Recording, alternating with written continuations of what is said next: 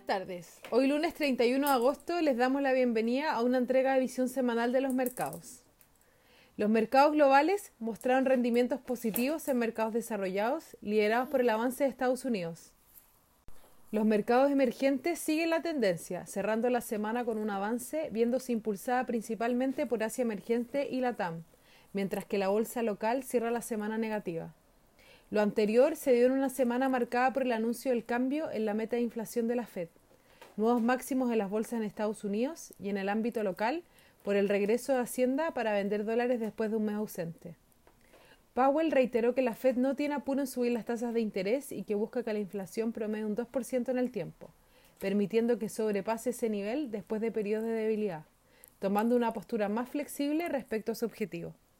Esto provocó un salto en la tasa del bono al tesoro a 10 años y puso presión al dólar a nivel global el viernes, que se debilitó menos 0,77% ese día, bordeando nuevamente su menor nivel en más de dos años. Para esta semana, los principales eventos económicos sobre los que se centrará la atención de los inversionistas incluyen los datos de empleo en Estados Unidos, anticipándose que se registre un cambio menor al mes anterior en las nóminas no agrícolas, anticipándose un registro que alcance los 1,37 millones de empleos.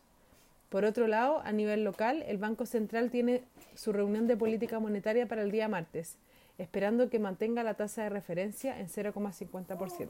Muchas gracias por habernos escuchado el día de hoy. Los esperamos el próximo lunes en una próxima edición.